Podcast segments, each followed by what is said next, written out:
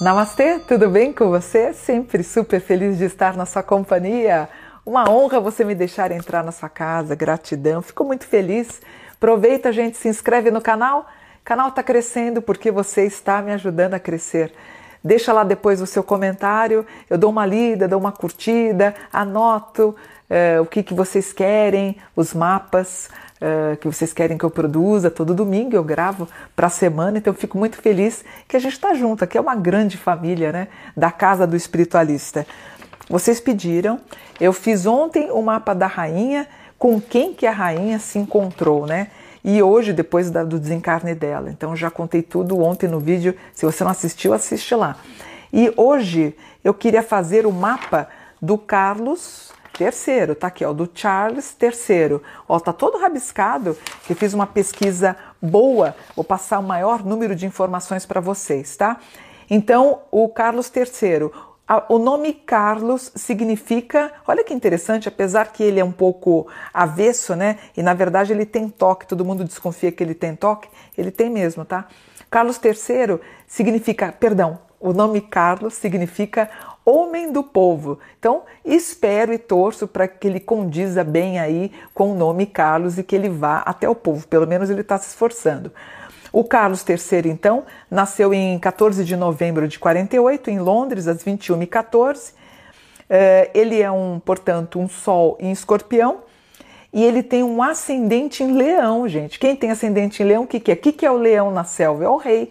Então tá aqui, realmente ele tinha aí todo o esquema para ser um, um rei, né?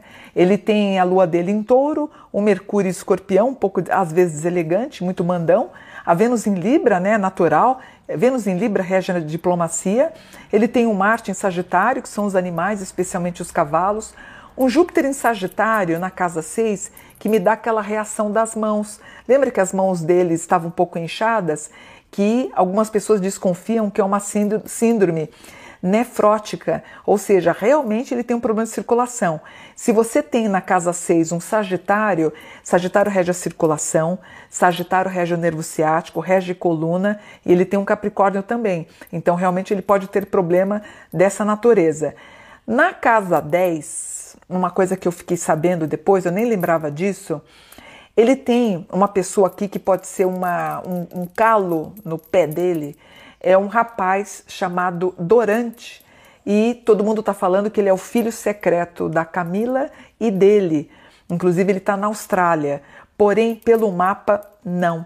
Realmente não tem nada a ver. Pode fazer o DNA que for, mas ele não é filho do casal, tá? E todo mundo pergunta para mim qual que é a importância da Lady Di com a Camila no mapa do rei Carlos III. Na casa 12 do, do Charles, ele tem câncer. Câncer é o signo da Camila e Câncer é o signo da Lady Di. As duas estão na casa 12. No meu mapa, eu não sei no mapa de outras pessoas, mas no meu mapa, casa 12, 8, 4 e casa 1, eles me trazem referências da vida passada da pessoa. Ou seja, tanto a Camila, tanto como a Lady Di foram personagens na vida do Carlos III, tá? E inclusive a, realmente aqui não tem é incontestável que a predileção pela Camila já vem de outra vida. A Lady Di aqui entra quase como uma tentativa que a gente sabe que acabou não dando certo, mas o que pode ter atrapalhado a relação dos dois foi a depressão. Aqui aparece também o toque, é muito forte. Não sei se vocês sabem, mas o rei Charles III e também a rainha Elizabeth, eles têm parentesco distante com Vlad II, que é o Dracul, né? Quer dizer, por isso que tem toda essa história que ela era uma reptiliana. Na verdade, a história dos dois vem com a história dos dragões, né, do Vlad II e representam os dragões da dinastia. Gente, essa história é tão forte ela é tão antiga para o reino na Inglaterra, da, da Grã-Bretanha. Você tem as histórias de Merlin, você tem as questões de Stonehenge, tudo com os dragões, o dragão preto, um dragão vermelho. Isso é muito relatado nas lendas. Eu escrevi um livro sobre isso, que foi o, o livro de Parcival e a lenda do Graal. Isso é muito forte, né? Então, realmente, eles são parentes distantes do Vlad III, por isso que acho que associaram a história da rainha, da rainha ter, ter a possibilidade de ser uma reptiliana, que não tem nada nada a ver, né? Eu já, é, para mim, isso é uma. Desculpem aí quem acredita. O próprio criador da história dos reptilianos, ele disse que ele brincou, que ele inventou. Então, ficar teimando com isso, eu acho, eu acho que até um pouco infantil, na minha opinião. O Kiron, do rei Charles III, ele tem um aspecto no grau 28. Sabe o que é grau 28? Se você tem muito grau 28, é o universo das artes. Qual que é a mágoa do rei Charles? Ele não ter sido um artista, tá? Ele tem um aspecto em leão que pode que, que o torna um pouco imaturo, um pouco mimado, e ele tem esses aspectos aqui relacionados à impaciência. Isso é muito gritante. Gente, ele tem ascendente leão né? Ascendente de leão, ele dá uns petit mesmo, né? Ele quer ser estrela, ele quer subir no palco, ele quer ser. E ele daria até um bom ator aqui, na verdade, tá? Ele tem dois filhos, que é o Guilherme, nascido em 21 de junho, é um câncer em cúspide gêmeos. Deixa eu dar uma olhada. Câncer em cúspide gêmeos, peraí. Deixa eu achar aqui. Achei, ó. Eles estão na casa 8, né? Que ele entra para a continuidade dele, ele será o próximo rei. E eu tenho o Henrique em 15 de setembro, ou o príncipe Harry em Virgem, em Virgem na 7, né? É, interessante, é, eu acho, pela carta do Carlos, eu acho que ele não fica muito tempo. Na minha opinião, eu dou, eu acho que em sete anos ele está colapsando, tá? Para entrar o filho William ou Guilherme, nascido em 21 de junho, que é um gêmeos em cúspide com câncer. Na numerologia do, do, do Charles, 14 de novembro de 1943, quando você faz a soma, você tem 20. 20 é a carta do julgamento, ou a letra hebraica, se eu não me engano, Resh, que é o sentir-se cobrado, julgado. Ele não vai dar conta, é muita informação para ele. Realmente ele vai sentir um peso. Em sete anos eu acho que ele pode colapsar.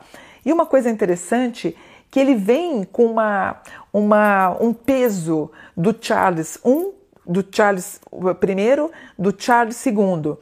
Quando eu fiz o mapa kármico da vida dele, de vidas passadas, ele muito provavelmente ele pode ter sido o próprio Charles II, Charles I não, não dá movimentos kármicos, mas o Charles II sim, que era um geminiano, em 29 de maio, em Gêmeos, que tem o um link com vida passada. Eu achei bem interessante, tá? Então ele teria sido o Charles II, nascido em, ou vivido em 1630. Revolução do Charles ou Carlos III, né? Revolução de 22 23. Se você somar 14 de novembro de 2022, eu tenho 2047. Somando, eu tenho 13. 13 é a carta da morte. É a letra hebraica Men, que significa a morte, é a morte do tarô uh, ano que desencarna a mãe dele. Ele está passando por um trânsito idealista, que é o Netuno em trigo no Sol, apesar de ser um aspecto bom, me preocupa um pouquinho o cardiovascular, aquelas mãos inchadas dele me preocupam um pouquinho. É um trânsito que pode me preocupar em janeiro de 2023. O mapa insiste em dizer que ele pode se tornar um paciente com Saturno em quadratura Sol, problemas de circulação que podem combinar em dezembro, janeiro e fevereiro, problemas circulatórios, ele sentindo muita pressão, um Júpiter em quadratura Urano e forças poderosas em Plutão em abril, maio, junho de 2023. Ele vai ter problemas de algumas colônias quererem sair fora, né? Então ele vai sentir essa pressão. Ele não vai conseguir lidar com essa nova energia das colônias quererem é, se afastar, quererem ter a liberdade. Ele tenta fazer contato com o público, né, com as pessoas, mesmo assim ele não vai conseguir porque ele tem um toque muito forte. Ele tem questões jurídicas a serem é, respondidas. Eu acho que as colônias realmente, ano após ano, vão tentar se libertar. Ele querendo se afastar, ele vai ter uma melancolia, querendo ir para Aberdeen e não querendo fazer o reinado dele como tem que ser. O filho já começa a se programar para ficar mais perto, mas esse reinado do Carlos pode ter uma durabilidade realmente um pouco inferior. E problemas dessa ordem, inclusive ele faz uma cirurgia, tá? Ele deve estar tá fazendo uma cirurgia, talvez em julho do ano que vem, uma, uma cirurgia que me preocupa um pouquinho. Ele tem uma Luana 12. O que, que é a Luana 12? Psicologia, psiquiatria, psicanálise. É, basicamente, uma pessoa que vai precisar de algum auxílio nessa área. Um Urano na 10, ele é um pouco esquisito, Urano na 10, né? Querendo fazer muita coisa ao mesmo tempo. E Urano na 10, olha que interessante. Quando eu pego o mapa de um cliente, uma cliente, Urano na 10, eu sei que ela está querendo se libertar de uma ação é, um casamento, por exemplo, tá? Não é que ele vai separar da Camille, porque eles já vêm de vidas ó, há muito tempo, principalmente na, na última vida, tá? Entra Dai, é, embora nos mesmos signos, ambas, mas o amor da vida dele é Camille mesmo, ó, ela vem de muitas vidas com ele. Praticamente vem com 10 vidas com ele aí, e a última em 1630, como eu falei para vocês. Eu acho que ele não continua uh, como até a morte dele. Eu acho que ele pede para parar, para viver aí continuar com o grande amor dele. Ele tem aqui na casa 6 a perda da mãe, um peixe em mau aspecto. Deixa eu dar uma olhada na Camila em câncer aqui, ó. Câncer na 12, é, com nodo na 10. É o amor da vida dele, é ela, e ele querendo viajar mais, é, brincar mais. Ele vai ter uma tentativa de voltar ao teatro, eu acho que sem resposta, um Libra, todo mundo, todo mundo muito cordial com ele, mas sem resposta. Os filhos aqui em Câncer Virgem, em Virgem 3 com Câncer, Câncer na 12, Câncer, câncer, talvez algum desabor com o filho mais velho, algum bate-boca, algum entrave jurídico aqui que pode acontecer, e tudo bem. Mas assim, fraco, assim, na minha opinião, nada na envergadura da mãe eu acho que as colônias vão começar a quererem ter a separação e isso pode ser um baque na, no reinado do senhor Carlos III, tá? Eu acho que não dura. Eu acho que dura assim. A gente tem sete anos para colapsar. Quando ele estiver vivendo o ano 20, porque assim, ó, o ano dele, da regência dele de dia, mês e ano, é o 20. Ele está vivendo o ano 13. Quando ele viver o ano 20, talvez ele pense na ideia de se retirar e, e ficar mais recluso, talvez até em Aberdeen também, mas vamos aguardar qualquer coisa. A gente vai fazendo os mapas e as revoluções ao longo do ano, tá bom? Gostaram de saber? Pelo menos uma curiosidade aí, mas eu achei muito enfraquecido perto do conteúdo da mãe, tá bom? Namastê, gratidão por um dia de luz.